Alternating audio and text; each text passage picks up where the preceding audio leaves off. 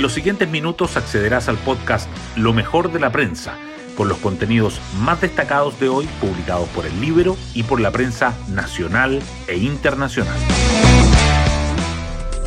¿Cómo están? Buenos días, soy Pía Orellana y hoy es lunes 23 de octubre del 2023. Una vez más, las encuestas no pudieron prever los resultados de la elección en Argentina. Despliegue de la maquinaria peronista o errores no forzados de Javier Milei en la recta final de la campaña son parte de los análisis que intentan explicar el sorpresivo triunfo del candidato oficialista Sergio Massa. Pero aún no hay nada dicho. Massa y Milei se verán las caras en la segunda vuelta o balotaje del próximo 19 de noviembre. Menos de un mes tendrán los candidatos para convencer a quienes hasta ayer eran sus contendores para sumar fuerzas. Hoy destacamos de la prensa.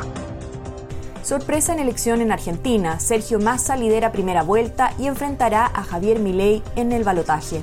El ministro de Economía y candidato peronista dio el batacazo al ganar la primera vuelta con el 36,55% de los votos, seis puntos más que el libertario, con 30,06%, según el conteo con más del 96,51% de las mesas escrutadas.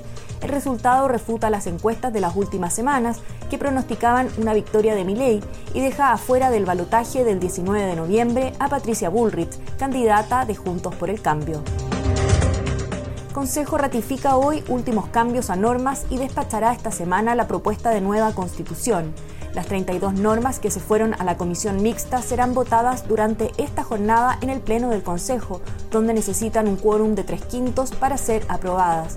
Tras eso, solo restará la votación final del texto completo, que se realizaría el jueves, para que la propuesta de nueva constitución quede lista para ser entregada al presidente el padrón electoral para el plebiscito incluye 676.000 extranjeros, un 31% más que en 2022. Gonzalo Miller, aquellos que apuestan a que esta es una elección que ya está jugada se equivocan. El coordinador de la franja por la opción a favor califica la elección del 17 de diciembre como de baja intensidad y asegura que la ciudadanía tomaría su decisión cuando resten dos o tres semanas. Por otra parte, el Partido Socialista advierte que no hay disposición de apoyar una propuesta constitucional regresiva y Juan Sutil respalda al presidente de la CPC por su voto a favor. Francisca Crobeto le da la primera medalla de oro al Team Chile en Santiago 2023. La tiradora nacional logró quedarse con la presea dorada en su quinta participación en los Juegos Panamericanos. Hugo Catrileo obtuvo una histórica plata en el maratón masculino Aranza Villalón en ciclismo y Claudia Gallardo en taekwondo aportaron bronces. En el fútbol, la roja femenina venció 1 a 0 a Paraguay y la masculina debuta hoy. Veto del gobierno a ley de usurpaciones. Bancada Renovación Nacional identifica los tres aspectos cuestionables. El partido asegura que la norma terminaría sin dientes ni garra de prosperar los 14 cambios del Ejecutivo que se votarían esta semana en el Senado la propuesta para penalizar tomas no violentas corre riesgo de ser rechazada por la izquierda y la derecha. Propuesta para solucionar crisis de ISAPRES terminaría con el uso de excedentes de afiliados. Expertos concuerdan en que, en la lógica del seguro social, es necesario que nadie cotice menos que su 7% legal, sobre todo pensando en avanzar hacia una reforma estructural del sistema. Casi un tercio de la cartera de las aseguradoras utiliza este beneficio. Martínez advierte alza en comercio ambulante y emergente violencia escolar en la región metropolitana. La delegada presidencial compartió con la Fiscalía, Defensoría y municipalidades un informe sobre la situación de la seguridad pública en la región metropolitana.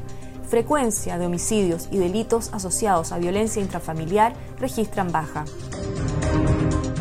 Fisco retoma subsidios a combustibles, suman más de 300 millones de dólares desde agosto.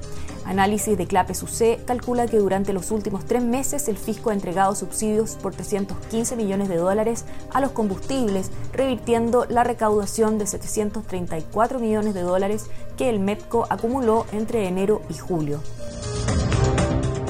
Y a los 88 años falleció Enrique Maluenda, emblema de la televisión chilena. El conductor tuvo una larga carrera de éxitos tanto en Chile como el extranjero. Su ingreso a la memoria colectiva se dio a través del Festival de la UNA, donde desplegó célebres frases. Hasta aquí la revisión de lo mejor de la prensa. Que tengan un muy buen inicio de semana, que es corta.